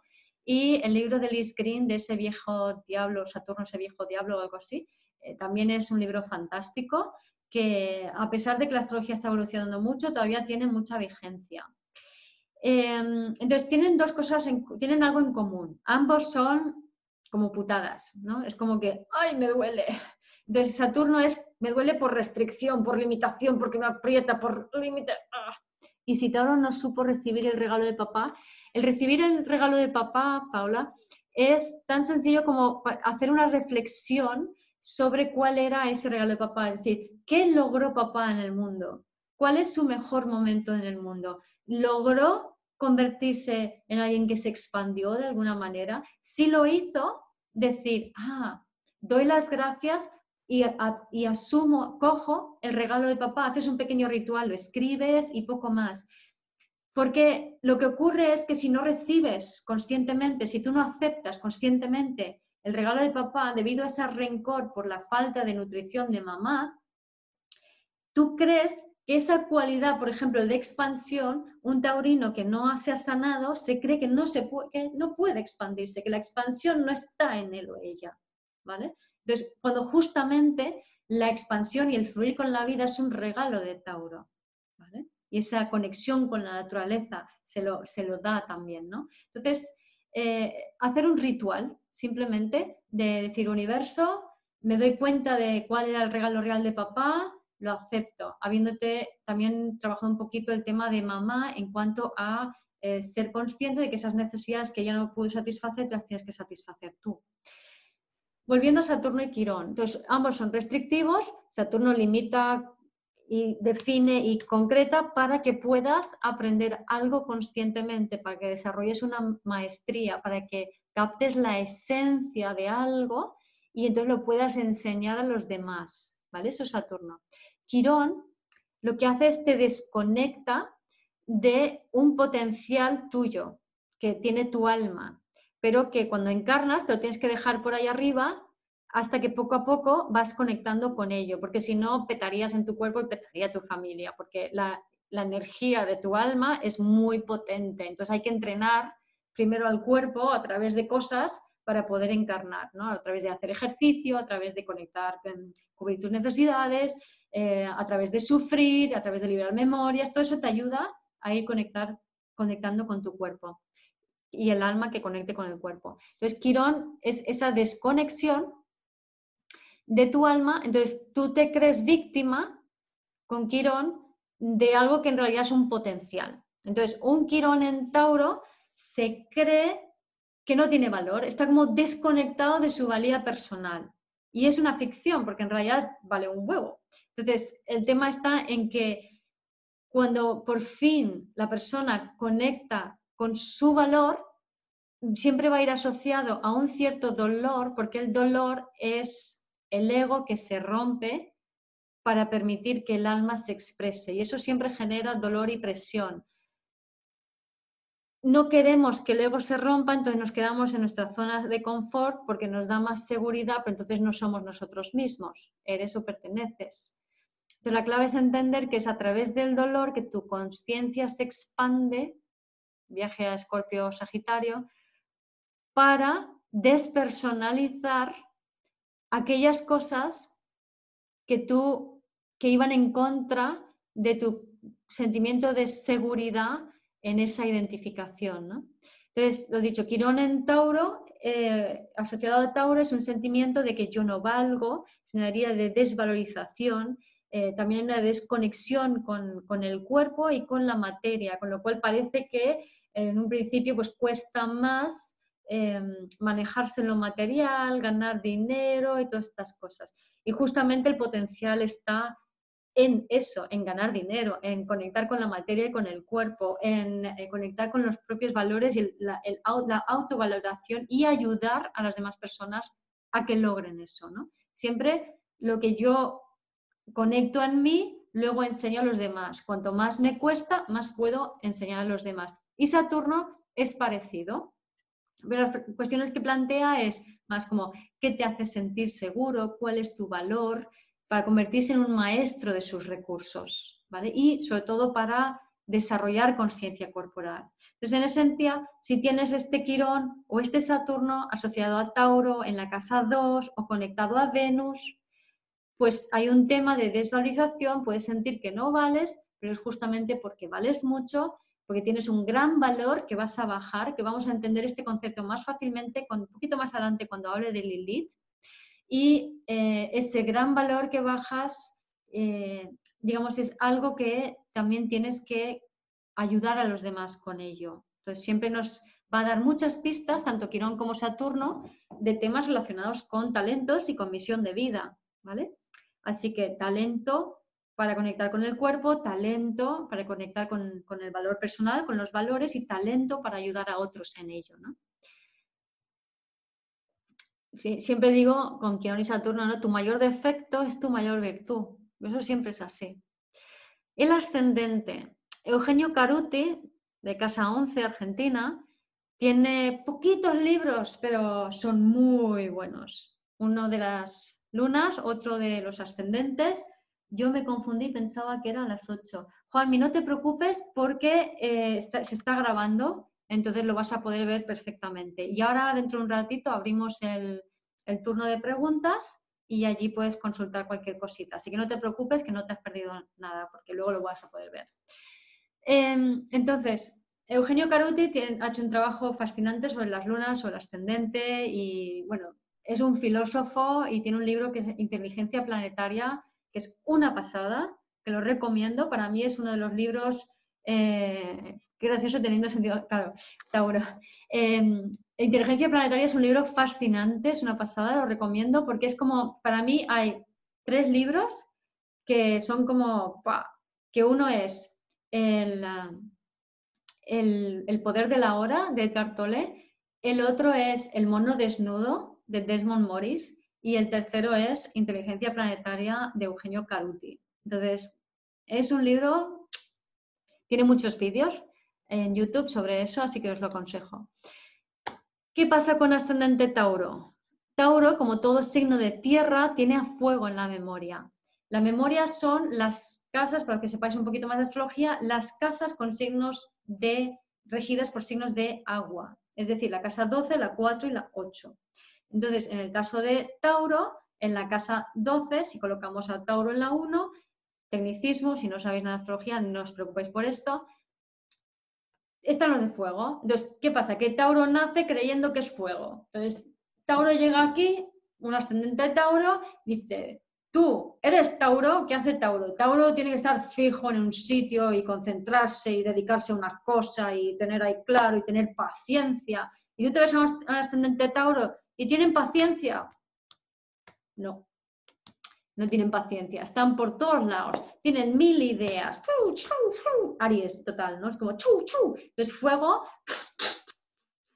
¿Qué pasa? Que, y lo quiero todo rápido y lo quiero todo ya y tengo la idea y tal. No, pero es que ¿No, os habéis fijado que desde que tenéis una idea hasta que llegáis a materializar y llevar a cabo esa idea pasa un montón de tiempo? ¿Vale? Pues esto es lo que tiene que aprender Tauro. Tal es así. Y tuve un ex que eh, ascendente Tauro y, él hace seis años, sí, hace seis años eh, hizo la presentación de su proyecto que era un, espacio, como una especie de agroturismo. Eh, entonces, él hizo la presentación de su proyecto hace seis años. Ahora tiene un terrenito y está empezando a quitar cosas del medio y ha puesto algo allí. ¿no? Han pasado seis años. Eh, como dice Caruti, cuando Tauro desea algo, hasta que por fin empieza a bajar esa idea y concretarla y hacerla cuerpo, pueden perfectamente pasar 10 años. Así que paciencia. Paciencia es lo que tiene que aprender esto, porque viene con la inercia del fuego y tiene que aprender a fijarse. Entonces, ¿qué cosas le van a aparecer en la vida? Pues personas lentas, personas fijas, personas en conexión con la naturaleza, con la tierra, comerciantes también, personas que tienen su tiendecita, a estas personas le va muy bien aprender a comerciar, a tener una tiendecita, a tener hijos. con los hijos aprenden el ritmo de la vida. El hijo no nace y ya va a la universidad y puedes conversar con él. ¡Ah! ¿Cómo que no? Diría un ascendente Tauro. No, tienes que ir paso a paso, ¿no? Entonces, Tauro tiene que aprender esta paciencia. Y tiene que aprender a concentrarse, a no dispersarse, a elegir una cosa e intentar llevarla a cabo, ¿no? También podéis ver en esto muchos adolescentes, ¿no? Quiero esto ya, Esa impaciencia. Tienen que aprender la paciencia, a, convertirse en estables y aprender a intercambiar, ¿no? Y ahora un ejercicio divertido. Observad que os he dicho a, las que me habéis, a los que os he enviado la carta, que me habéis preguntado, ¿en qué casa tenéis a Tauro? ¿Vale? Si está en la casa bueno, en la casa 1 sería el ascendente, en la casa 2, en la 3, en la 4. Si lo tenéis entre 4 y 5, observad esto y os voy a decir un poquito por encima lo que, eh, lo que implica, ¿no? La casa 9, pone Julia. Eh, una 10 y 11, ajá, un poco 10, un poco 11. Pues eh, yo cuento las dos, ¿no? Entonces, si hay mucho en una casa y luego la cúspide y un trocito, eh, siete, ocho, pues eh, cuento, si hay un trozo grande en la casa anterior, lo cuento también, ¿no? Eh, pero bueno, cada uno que lo vaya sintiendo. Entonces, ¿qué es lo que nos va, qué información nos va a dar esto? Pues nos va a decir dónde te dispersas y, por tanto, en qué situación has de prestar atención para aprender a enfocarte, porque ahí sueles, se te suele ir el foco de atención y eh, dónde estás fragmentado, dónde estás como un poco disperso, ¿no? Dónde estás, dónde tienes que recuperar un poco los fragmentos de ti. Entonces, si está en la casa 1, es tu propia identidad la que está eh, fragmentada, la que está dispersa, ¿no? Entonces, como decías, tienes que eh, como aprender a fijarte en una cosa pero hacer todo lo que he dicho antes, ¿no? Como cuidarte, eh, necesidades fisiológicas, a nutrirte y a ir poco a poco conectando con ese deseo. Yo soy Tauro, ascendente Tauro. claro, hay mucho trabajo taurino que hacer, ¿no? Mucha conexión con tu cuerpo, con tus necesidades, poco a poco, poco a poco, para ir generando en tu cuerpo el deseo, ¿no? Entonces, a Tauro la frustración le sirve, a diferencia de Leo, si Leo se frustra es porque está mirando el pasado, pero para Tauro la frustración es no alcanzo el futuro, no alcanzo mi visión. Entonces, eh, esa, esa frustración lo que hace es como, no sé, imaginaros que queréis cambiar la cocina de casa o cualquier cosa de casa, o queréis comprar un coche, da igual lo que sea, ¿no? Entonces, un ariano iría, quiero un coche nuevo, eh, mañana me voy a la concesionaria y quiero este. Eh, ¿Cuál tenéis aquí? Ahora, este, vale, no, este hay que pedirlo. No, no, no, no, yo no quiero esperar, yo quiero este. Eso sería Aries. Entonces, Tauro viene de allí. Y lo que tiene que aprender es a no. Quiero comprar, quiero cambiar mi cocina. ¿Estoy segura que quiero cambiar mi cocina? Bueno, sí, me hace falta. Bueno, tal. ¿Y entonces qué hago? ¿Y qué pongo? ¿Y qué encima la pongo? ¿Y qué hago con los muebles? ¿Lo pinto o lo pido? O hago tal, y la, y la nevera, y, los, y la cocina. Y entonces, este proceso de qué hago y, ver catálogos y ver cosas bonitas y decir, ah, y entonces esto, y, y entonces me lo imagino. Entonces, es un punto de sufrimiento, casi de frustración, de que quiero verlo terminado, pero, pero lo tengo que desear, tengo que aprender a desear realmente algo, realmente quiero esto.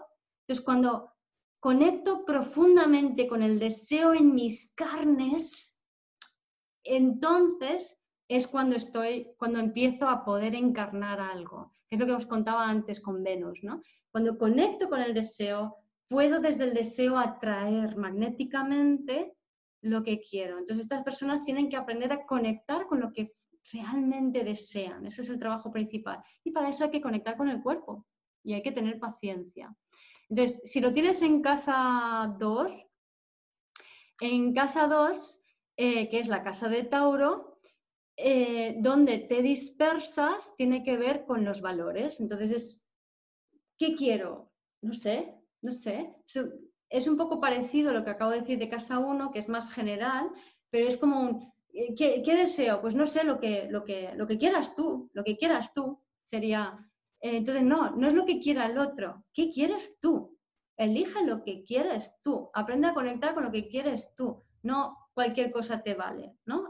definir qué, qué es lo que realmente es un valor para ti, qué es valioso para ti y qué es lo que tú deseas, ¿no?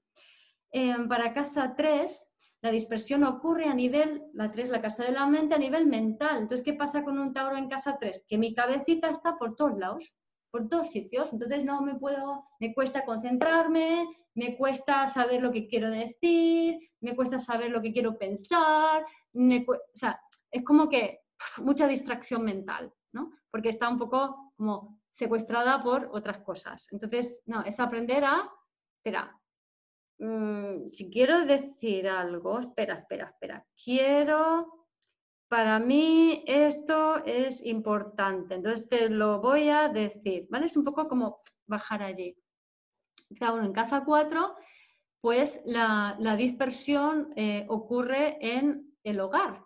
Eh, ahí, de alguna forma, tiene que haber fugas energéticas en lo relativo al hogar o las emociones. Entonces, se trata un poco de eh, conectar más con el cuerpo porque hay mucha facilidad para irse a la mente y no conectar profundamente con las emociones. Em, también puede haber como mucha infiltración de información em, de, historias emocionales de la familia a través del cuerpo, ¿no? Entonces, por eso hay que como aprender mucho a sostenerme yo emocionalmente y no estar necesitada, porque si no me puede infiltrar ahí de todo, ¿no? Eh, un, en casa 5, pues un Tauro en casa 5 se dispersa en lo que tiene que ver con los hijos o con la creatividad, ¿no? Entonces, em, de repente em, estoy eh, dispersada en, en no sé qué crear, no sé qué voy a hacer en mi vida o eh, me enamoro de, también tiene que ver con el enamoramiento, me enamoro de muchos chicos, me enamoro de muchos, también le puede pasar. Em, eh, con hijos, con la creatividad, con mis hijos, me ay, es que mis hijos me distraen y no me puedo concentrar y entonces cuando estoy con mis hijos no puedo estar en lo que yo quiero estar, ¿no? Esto le pasa mucho a, a un Tauro en casa 5. Tauro en casa 6, ¿dónde se dispersa en el trabajo o en lo relativo al cuerpo? Si me disperso en lo relativo al cuerpo, puedo enfermar. Si me disperso en lo relativo al trabajo, pues estoy en mil sitios, pero no termino nada, o sea, no concreto en el trabajo. ¿Qué le pasa a un Tauro en casa 7? que se dispersa en las relaciones, la casa 7 las relaciones. Entonces, ¿qué le pasa? Pues que en cuanto alguien habla, necesita algo, ah, lo que tú, me voy a, lo que quiere la otra persona y me llaman, y un WhatsApp, entonces es como que mm, mm, mm, estoy y me cuesta centrarme en mí y poner el foco en una persona. Y cuando lo hago, me asusto cuando se van y vienen, porque es como, no te vayas, no te vayas, vuelve, vuelve cuesta, o sea, esta Tauro en 7 tiene que aprender a que la gente se va y luego vuelve, no pasa nada. Y si se vayan, que se vayan, y si vuelven, volverán. ¿Vale? En casa 8, em, lo que le pasa a Tauro en casa 8 se dispersa en el tema de las memorias celulares. Entonces, una dispersión en, eh, en relativo a esto genera mucha inseguridad y una tendencia a tú abandonarte a ti mismo y estar más en los demás. Em, y realmente esto es muy arquetípicamente es ascendente Libra, es no vivir tu vida, ¿no? Em, y tampoco vives tus experiencias. En estas personas hay cierta licencia para poder hacer esto, pero siempre al final lo que interesa es que uno se encarne a sí mismo en la medida de lo posible para ayudar a los demás a hacer lo mismo y a conectar con su deseo. En casa 9 eh, entonces hay una dispersión con respecto a lo que es tu verdad. Entonces no sabes lo que es tu verdad, entonces es una persona que puede seguir fielmente a las opiniones de los demás o a los dictados de los demás o que se hacen las cosas como los demás piensan que hacen y no tiene claro cuál es realmente su objetivo, su misión en la vida y hacia dónde quiere ir. En casa 10, pues es la casa relativa a la profesión, también tiene que ver con, con la conciencia Em, entonces, estas personas se dispersan en lo relativo a lo que, a lo que, quieren, lo que quieren ser en la vida, cómo se quieren mostrar, ¿no? Entonces, quieren mostrarse de muchas maneras que no son la propia. Y, eso les pierde y les hace sentir frustración porque eh, no consiguen concentrarse sin saberlo, porque esto arquetípicamente es ascendente Leo, no consiguen concentrarse, es como que se pierden intentando eh, hacer las cosas de una manera que no es, porque les cuesta centrarse en lo que realmente es lo que disfrutan y lo que desean. ¿no? Eh, cuando dices se dispersa, me resuena a la energía de Géminis. Sí, Juanmi, lo que pasa es que eh, dispersión es casi más pisciano que geminiano, porque Géminis se disocia y desde aquí abre muchos frentes y Piscis se dispersa, se disocia, pero ya se desconecta del todo, ¿no? Entonces son mecanismos muy parecidos, pero uno tiene más que ver con la energía, la, dispersión pisciana, con la energía del miedo difuso, y Géminis es mm, debajo de la energía de, de Géminis, más que inseguridad y miedos, más que miedos difusos, hay terror, y eso lo veremos el mes que viene con Géminis. Entonces, lo que, lo que disocia Géminis es el terror y lo que dispersa es más una memoria de Piscis que otra cosa, ¿no? De miedos. Es una pequeña distinción. ¿Qué diferencia entre miedo y terror? Pues el terror es algo que está más relacionado con el desgarro, como un inicio de encarnación, mientras que el miedo es que nunca hubo una encarnación. Es igual no tiene mucho sentido esto, pero igual sí. No Em, ¿Por dónde iba? Casa 11. Eh, en casa 11, Tauro, esto corresponde al ascendente Géminis arquetípicamente, no significa que lo tengas ahí. Em, lo, que, lo que dispersa son las metas, es decir, no sé qué quiero otra vez, ¿no? Porque tiene un poco de metas tanto 10 como de 11. no sé qué quiero, y también, y también la 9, porque 9 es la visión que tengo, 10 es quién quiero ser y 11 es como esa meta, eh, lo que yo me propongo lograr, ¿no? Entonces hay dispersión con relativo a lo que, no sé lo que quiero lograr. Em, y también hay dispersión en cuanto a los grupos, o sea que si yo tengo estudiante cáncer y me voy de fiesta, se me va la olla, me pierdo, me voy. además aquí, para mí, está Géminis en la 12, o sea, dispersión a tope. Em, eh, las personas con ascendente cáncer están mejor recluidas porque si no, en grupo se les puede ir mucho la pinza si no están bien en, en sí mismos. ¿no? Eh, y la casa 12, de hecho todas, sí. La casa 12, em, espera, que me he ido, sí, me he dispersado. Tauro en la casa 12, 12 me dispersa la conciencia, el subconsciente colectivo familiar. Entonces, para que me disperse el, subconsciente colectivo familiar es porque hay historias no resueltas de la familia que no me permiten estar concentrado y aprovechar esa información que entonces es muy difuso, ¿no? Pero básicamente hay, ciertos indicadores que uno es, uno es, este de necesidad de poner orden al transgeneracional, ¿no? Luego, a ver, yo soy Tauro, ascendente Tauro, Venus aspectado a la Luna. Tengo que irme, pero dejo aquí por si luego puedes comentar. Vale, gracias, Guiomar. Vale. Em, luego tenemos, uy, ¿qué ha pasado aquí? Se me ha ido, ah, porque le he dado aquí, vale. ¿Dónde está? Ya estamos casi terminando. Em, entonces, el nodo norte, las personas que tengáis el nodo norte en Tauro, hay un trabajo de Jan Spiller en inglés, hay otro en español. El español eh, aparece muy escueto la definición de los nodos, pero el libro en inglés, que se llama Astrology of the Soul, es buenísimo, buenísimo, buenísimo, buenísimo. O sea, es brutal. Eh, y ese lo recomiendo. Si sabéis inglés, vamos, de cabeza. Entonces, un nodo norte en Tauro viene de vidas pasadas, Escorpio, vidas pasadas de eh, codependencia absoluta, esclavitud, sometimiento, em, simbiosis con otros, ¿no? Eh, también crisis, desgarro, terror, ¿no? Entonces, estas personas tienen que ir hacia Tauros, desarrollar una conciencia de lo que necesitan, conectar con las necesidades fisiológicas de su cuerpo, superar esa codependencia patológica que tienen de los demás y la adicción a la crisis, al desgarro. Son estas personas que están como, ¡Ah! lo que me ha pasado y tal, y fulanito. O sea, es como mucho esta cosa, ¿no? Muy escorpiónica de terror. Eh, luego, manejar, tienen que aprender a manejar el dinero porque están acostumbrados a apoyarse en otros y están muy poco acostumbrados a hacer las cosas por su propia cuenta, pero tienen que aprender a ser independientes, a, valerse por sí mismos, a no apoyarse en nadie, a, ir, solo y a tener paciencia y a tener, sentir gratitud por las cosas, no esperar que te venga de encima, ¿no?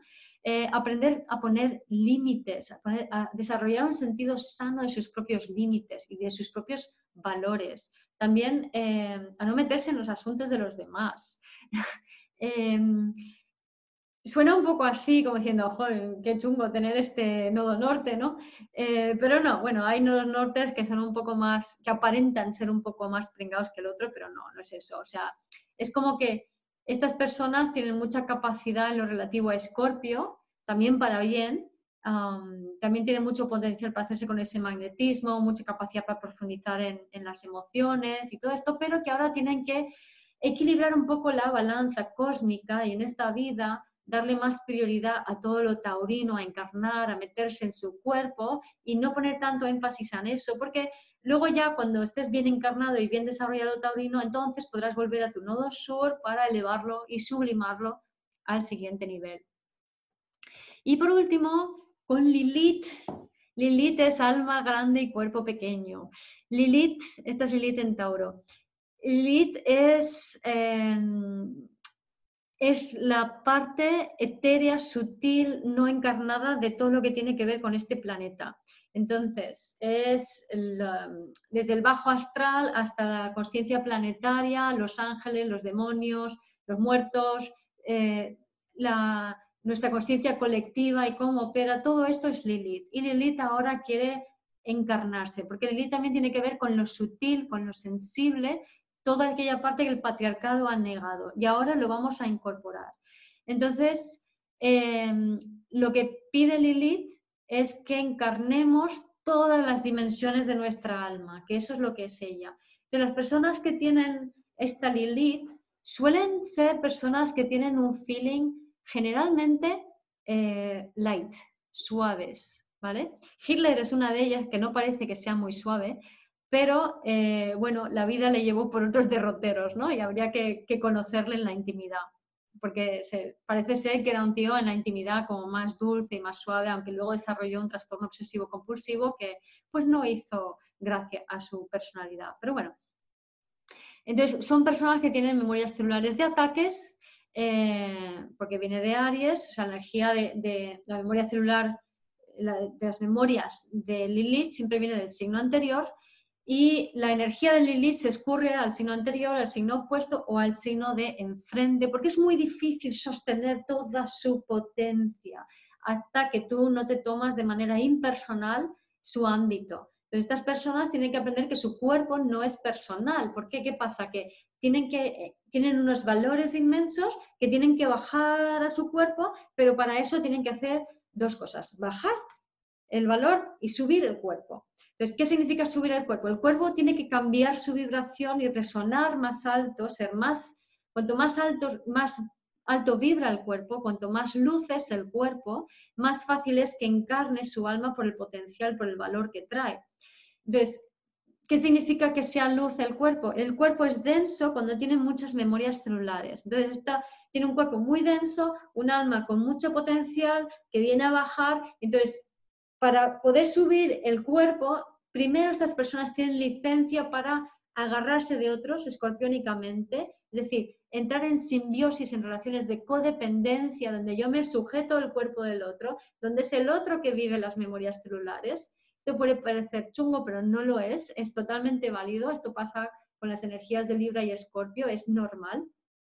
Entonces, que, que viva a través del cuerpo del otro esas memorias celulares se van drenando de su cuerpo a través de los dramas que tienen las relaciones y de las codependencias. Son personas que también tienen muchos problemas alimentarios por esa dificultad para encarnar. Y eh, poco a poco van espiritualizándose, van aligerando, van soltando memorias a través de diferentes experiencias dramáticas y entonces su alma va encajando y puede entrar eso nuevo, ¿no? Entonces, eh, muchas gracias, guapa, me tengo que... Vale. Em, entonces, subir la vibración, encarnar y eh, si están en incoherencia pueden enfermar, por eso es necesario que, depreden para poder sostenerse con otros. Y traen estos nuevos valores. Entonces, miremos ejemplos de personas que tienen esta Lilith. Está Steve Jobs, que es evidente, o sea, la, cualidad táctil que tiene los aparatos de Apple de Steve Jobs Y, esa, seducción venusina que tú coges, yo no soy fan particular, eh, reconozco la utilidad que tienen ciertos dispositivos, pero también reconozco el, el atractivo sensual que tiene un iPhone, un iPad, un MacBook, o sea, está imbuido de esta energía taurina de Lilith de su creador Steve Jobs yo creo que tengo Lilith en Tauro. Es, Lilith lo vas a ver como esa figurita, una, luna negra con una cruz, ¿vale? Entonces, em, Messi, Lionel Messi, también venía a bajar un, yo la tengo, dice Juanmi, venía a bajar un sueño para el Barça, el príncipe Harry, eh, que es el, hijo de, bueno, que, ya se ha casado con Meghan Markle, y ahora no es príncipe, eh, él tiene esta cualidad suave, etérea que también vemos en Kate Blanchett, que vemos en Julia Roberts, eh, esa, esa suavidad que tiene, ¿no? Son gente que tiene un aire muy, muy especial. Y más recientemente tenemos a Greta Thunberg, que vemos que tiene esa, esa, a pesar que es una chica fuerte, tiene esa, como esa suavidad y está bajando ese valor que es vamos a salvar el planeta y de qué manera lo está haciendo, ¿no? Porque estas nuevas generaciones ya vienen mucho más libres, en hogares mucho menos restrictivos energéticamente hablando, eh, y permiten que estas personas encarnen y se manifiesten. Pero ¿qué pasa si ese no es el caso? Bruce Lee, que era un personaje con esta Lilith, falleció. Eh, él trajo muchos valores, pero al final, eh, y, esa forma, ese guerrero zen, era muy de esta Lilith también, ¿no? Pero al final murió joven. Michael Schumacher, que tuvo un accidente, ¿no? Entonces, si hay una incoherencia con estas personas, puede haber un problema en lo físico. Entonces, Michael Schumacher, pues quizá eh, no fue todo lo ético en algunos aspectos y eso le trajo esta, esta incoherencia, le trajo esta consecuencia, si lo miramos desde un punto de vista energético. Lady Gaga, vemos en ella, si habéis visto la película Ha nacido una estrella, vemos en ella ese ejemplo de cómo eh, se depreda en alguna manera, se, cuelga de, este hombre que es su pareja. Eh, y cuando hay estos cuelgues energéticos, siempre va a haber alguien que, se lleva la parte buena y otra persona que se lleve la parte mala. Si lo vemos desde el patriarcado, decimos, oh, qué horror, qué mal hecho. Pero no, o sea, desde el punto, de vista energético, esto no es algo malo. ¿vale? Yo la tengo en Piscis. Piscis también es muy etéreo. Entonces, esto no es algo malo, sino que es simplemente eh, lo que la vida quiere para poder encarnar un valor que va por encima de ti. O sea, el Steve Jobs creó Apple, pero no era el ser humano egoico Steve Jobs, era su espíritu que venía a traer esto, ¿no? Igual que Messi, igual que muchos otros, ¿no? Eh, Adolf Hitler también, o sea, que él era un personaje detestable, eh, en realidad él trajo el estado del bienestar. ¿Cómo puede ser esto? Pues gracias a lo que hizo o a lo que provocó como dirigente de mundial en su momento, a la, guerra, la Segunda Guerra Mundial, el mundo entero dio la vuelta y empezó a crearse el estado del bienestar y empezó a haber una conciencia de que todas las personas en este planeta somos seres que hay que cuidar. Antes de Hitler no existía esta mentalidad. Esto existe a partir de Hitler y gracias a las atrocidades que cometió. Él encarnó este valor él cometió su destino en el mundo como lo, él lo hizo como lo tuvo que hacer. Entonces, observar cómo desde el ser se ven las cosas muy diferentes.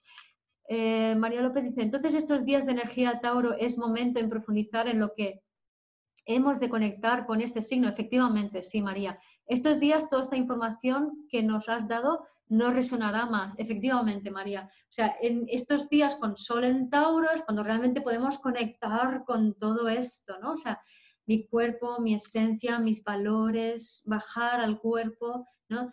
Charles Chaplin también es alguien con este, que se ve lo que trajo, ¿no? Y esa suavidad. Bob Dylan también, ¿no? Eh, y el Papa Juan Pablo II, que tenía esa, esa grande, ese cuerpo, eh, alma grande, cuerpo pequeño también, ¿no?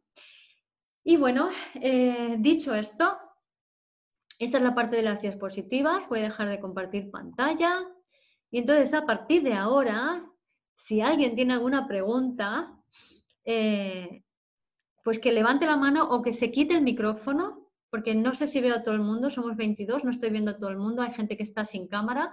Entonces, si estás con cámara, levantas la mano, si estás sin cámara, eh, quitas el micrófono si quieres hacer alguna pregunta. Eh, ¿Alguien tiene alguna pregunta, alguna duda? ¿Sí? ¿Quién? ¿Quién eres? Que no te veo. ¿Quién está por allí? Hablando. Un Galaxy Note. Eh, hola. ¿Eres María Rosa? Tauro, Tauro, cuéntame. Tauro, Tauro. Pregunta. A ver, espera, espera, espera. ¿Me oyes? ¿Me oyes? Te oigo. Y como eres Tauro Tauro, toma tu tiempo para... no, es que yo las cosas estas de móviles y todo eso no, me aclaro mucho. Sí, Tauro Tauro. Yo eh, con, ahora con el estado que estamos estoy súper tranquila, estoy relajada eh, y, no me encuentro así ni nerviosa, ni estresada, ni nada. Simplemente doy tiempo al tiempo y lo que tenga que ser que sea. Muy bien, muy bien. Eso es una, reflexión muy taurina. ¿Veis? ¿Habéis visto la, lentitud, la parsimonia? Estoy bien. Las cosas son como son, ¿no? Esto es una parte muy, muy taurina de esa energía, ¿no? Em, hay más partes taurinas, ¿no? Hay más formas de, expresar esa energía taurina, ¿no? Que bueno, ahí veo a otra amiga que hablábamos antes del deseo. Entonces, esta, la, no solamente está el estoy bien y estoy tranquilo, sino que este mes es ideal para además conectar, y ahí veo a otra amiga que tiene una luna en Tauro, conectar con el deseo, conectar con el deseo en el cuerpo. ¿Vale? Con el disfrute, o sea que no solamente estoy en casa bien, sino que además lo disfruto. ¿vale? Pues yo soy Tauro, te voy a apagar aquí, que hay más sonido de fondo, te apago allí. Yo, pues yo soy Tauro también estoy bastante nerviosita, será el Urano, a ver, ay, que se ha ido. Eh, no sé por qué me siento más Aries que Tauro. Claro, es, puede ser perfectamente, puedes tener más energía Aries por cualquier motivo, o de Escorpio también, Julia. Eh, si estás nerviosita, ¿vale? Si esta ansiedad, este nerviosismo es, eh, es la energía, es no estar conectado con tu cuerpo. Si yo estoy conectada con mi cuerpo, no tengo ansiedad. Entonces, tomar tomar nota de esto porque sentir ansiedad, eh, que tengo mucha energía, quiero salir, jaja, story of my life. Entonces, tomar cuenta de si tengo ansiedad, si tengo que, además quiero salir, dice Julia, quiero salir, quiero salir, esto es Aries, ¿no? Que, y además un Aries que todavía está muy cristiano. Entonces, si tengo ansiedad, es porque tengo que conectar con el cuerpo. Punto pelota. Entonces, no me voy a entretener de qué pasa, qué pasa, qué pasa, qué pasa. Oh, tal, esto, aquello, lo otro, tengo que hacer. No, prioridad. Si tengo ansiedad, vuelva, vuelta al cuerpo. ¿Qué tengo que hacer para volver a mi cuerpo? Para sentirme segura, para sentirme tranquila. ¿Vale? Tener Urano en la casa 2 puede ser también causa de ansiedad. Pues sí, Silvia, sí. Urano en casa 2 es causa de ansiedad y es el alma que quiere encarnar en el cuerpo, ¿no? Entonces, eh, un Urano en casa 2 tiene que prestar especial atención de voy a habilitar a mi cuerpo para que pueda encarnar esto. ¿Cómo? Subiéndole la vibración. ¿Cómo le puedo subir la vibración? Cuidando mis necesidades fisiológicas, liberando mis memorias celulares. ¿Cómo puedo liberar memorias celulares? Hay un montón de maneras. En mi próximo libro, que estoy terminando y espero poder sacar, yo que sé, para el verano, no lo sé, espero poder hacerlo antes, pero este año sale. Eh, voy a hablar extensamente sobre las memorias celulares y ahí desvelaré todos los secretos y iré compartiendo cositas en las redes, pero no todo. Entonces, para que veáis el libro. Eh, entonces, pero hay muchas formas de liberar memorias eh, aparte de hacer el ejercicio de liberación de memorias celulares, que está en mi página web, también podéis liberar memorias em, cuando se rompe un hueso, cuando lloro pero no me disocio, cuando mm, sudo, estoy librando memorias, cuando hago ejercicio físico, aeróbico, estoy librando memorias, ¿no? Hay muchas maneras. Entonces, bueno, eh, todo eso te va a ayudar a elevar la vibración del cuerpo para que encarnes, si tienes especialmente a Urano en la casa 2 o en Tauro. Bueno, en Tauro no vas a tener porque serías muy mayor o muy bebé. Em, más cosas. Eh, eh, ¿Sí? ¿Puedo, decir una cosa? Soy Sonia. Sí, hola. Hola, mira, que lo que has dicho antes de Lilith es que justamente, no sé si fue ayer o antes de ayer, estaba hablando con una amiga y digo, necesito sacar como el Che Guevara que tengo dentro. y no sé si eso es de Lilith o de qué es, pero sí que no sé, porque no sé qué es lo que en realidad tengo que sacar, pero sabes, tengo como si fuera por dentro así como un volcán sí. que necesito expandirlo. Sí, sí. Pero no sé, y, los, y justamente es que las personas que has dicho de Lilith, esas es como, me siento así, o sea, como que, que tengo que... Sí, compartirlo, pero ojalá supiera el qué, ¿sabes? No tengo ni idea. Sí, lo bueno, bonita pregunta, ¿no? Porque lo bueno es tener esa conexión con eso que está ahí dentro, algo tiene que salir y algo tiene que expresarse. Entonces, en esencia, ese volcán siempre va a ser algo que trae tu alma. Entonces, lo, lo, que tenemos que no es saber qué tiene que salir, porque la mente no es la que va a funcionar y menos ahora, eh, para nada de esto que tiene que ver con conectar con tu cuerpo y tu alma. Lo, para lo único que sirve la mente es para tener curiosidad y así es como, ah, eh, ¿qué es esto? ¿Vale? O ¿cómo me puedo conectar? Para eso sí que la podemos usar. Eh, lo importante es que tú habilites a tu cuerpo para que tu cuerpo vaya inspirándote la acción que debas tomar para ir pasito a pasito sin tú saberlo desarrollando lo necesario para que se pueda expresar ese volcán en el mundo, ¿vale? O sea, que es cuerpo. Cuida tu cuerpo para que tu cuerpo esté en el, con la sensación, acordados, Venus, el deseo, esa conexión con mi cuerpo, con lo que yo deseo, con lo que a mí me apetece, eh, eh, ir a buscar un estado hedonista interior, que no significa, hedonista no significa, pues ahora yo me tiro aquí en el sofá y hago lo que da gana, porque entonces estoy en el sofá, pero estoy con la mente pirulando y mirando las redes sociales, y eso no es estar conectado con el cuerpo. O sea, el hedonismo corporal es que mi cuerpo está en un estado abierto, agradable, una sensación que me gusta, lo que hago lo hago desde el disfrute, desde lo que, desde lo que me da placer, ¿verdad? Sol Leo en casa 2.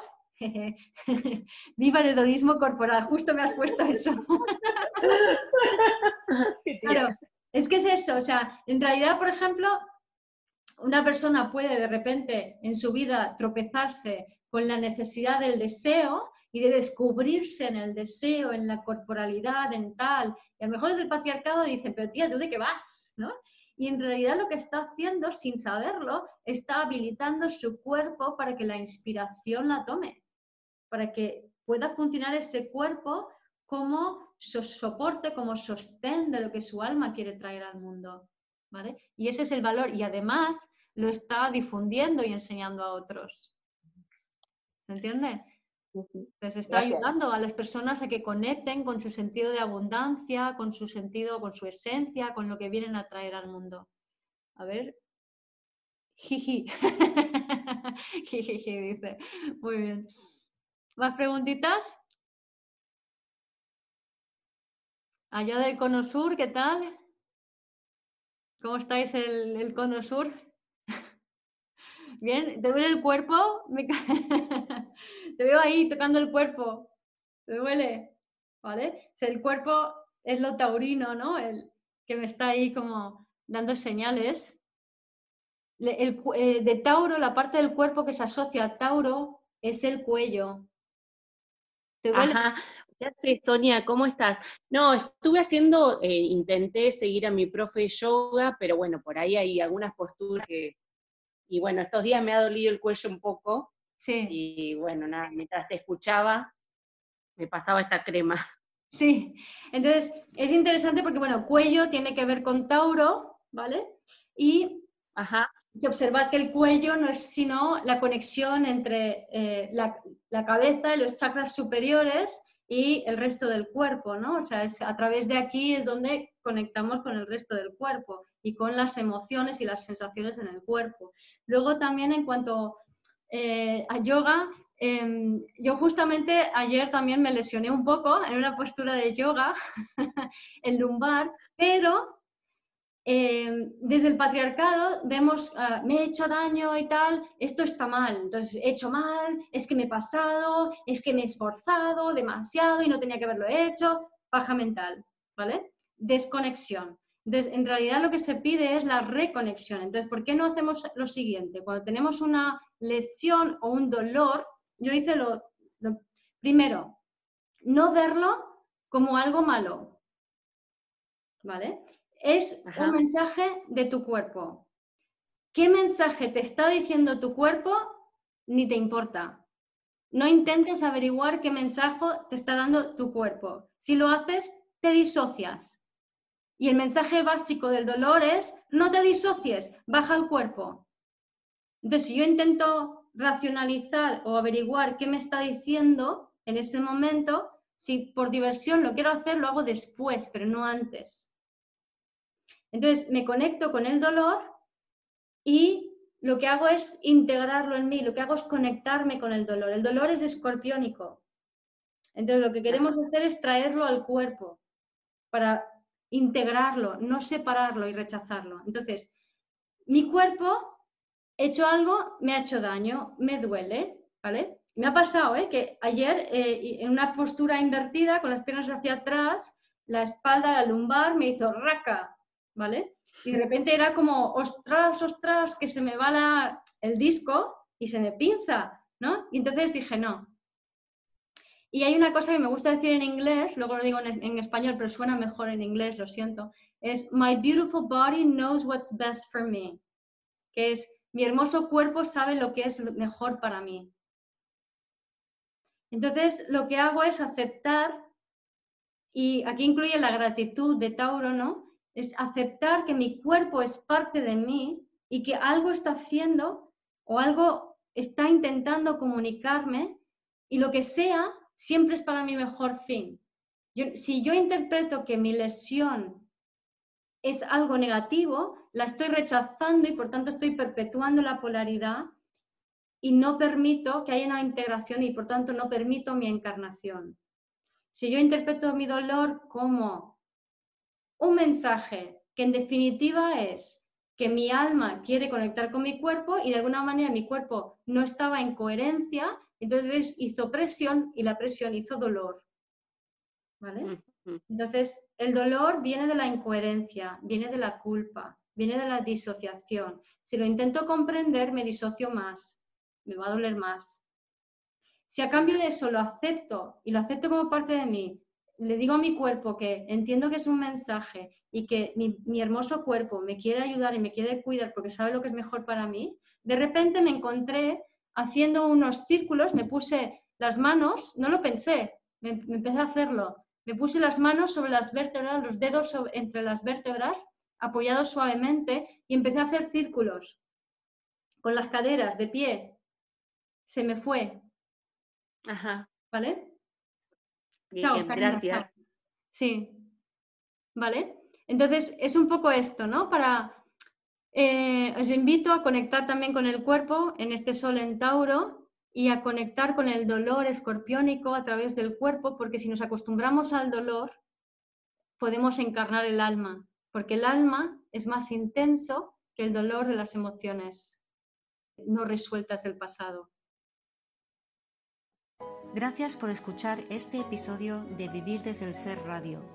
Si te gustó el contenido y los temas que hemos abordado, dame un like o un corazón y te invito a visitar mi web vivirdesdelser.com y a seguirme en las redes.